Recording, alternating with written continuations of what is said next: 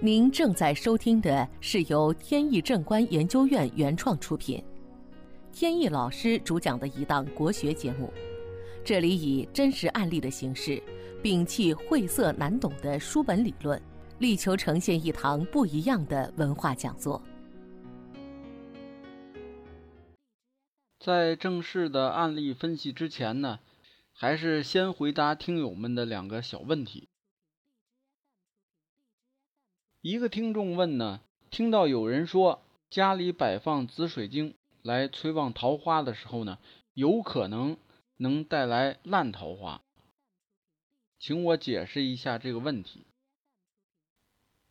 所谓的烂桃花呢，就是这个桃花呢不能够给人带来正面的一些帮助。有的时候两个人处男女朋友，虽然呢最后没能够修成正果。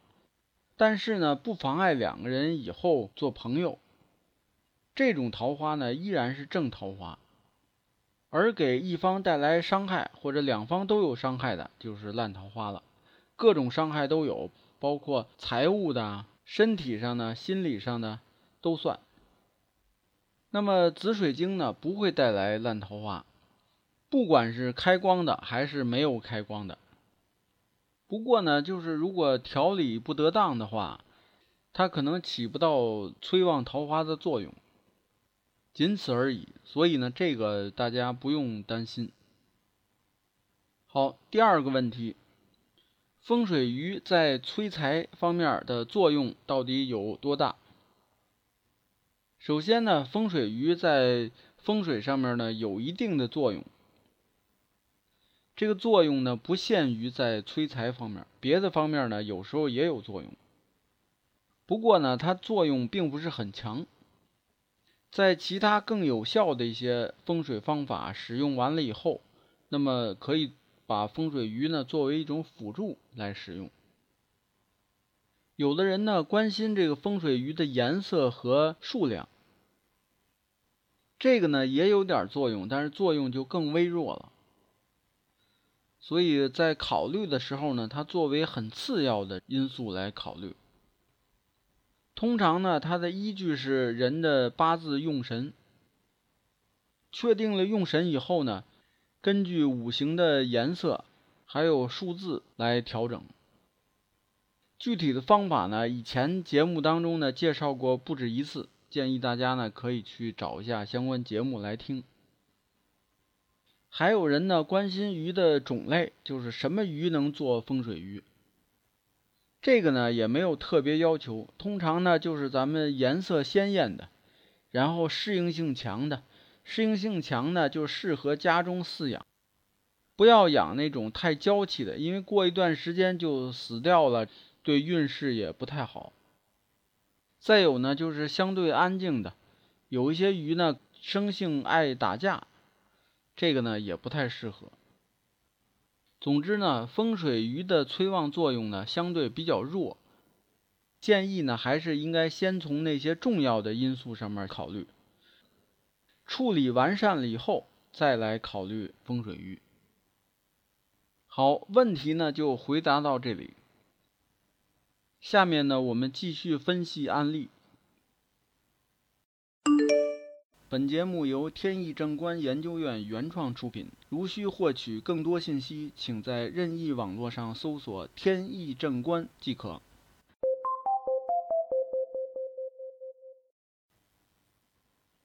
在房屋交易当中呢，有这么一种房是非常特殊的，就是学区房。围绕着学区房呢，出现了很多畸形的现象，包括买方。卖方还有中介。说到原因呢，还是因为人口太多，再有呢教育不公平有关。在我这里呢，偶尔呢也会遇到跟学区房有关的一些问题。说到学区房的天价呀，还是严重的供需不平衡，就是房源太少。既然房源少呢？就是一旦要出现了一个房源，那马上就会有好几家买家等着要买，所以它才会涨价。前段时间呢，这一位朋友就请我去看风水，所看的就是一个学区房。这套房呢是他好不容易抢到的，因为周边这个学校呢确实是比较好。他这套学区房呢和大多数的还不太一样，大多数的特点呢是老破小，他这个呢还是中等规模的，有将近一百平米。他说呢，因为考虑到啊这个北京的交通情况，他买的这个呢是在市中心。那么将来如果是上学的话，你要是住在城外的话，这个上学送孩子呢很成问题。如果能本身就住在这儿，然后呢在周边上学，这样呢会很方便，对孩子的成长呢也有利。所以呢就花了大价钱在这儿买了这么一套。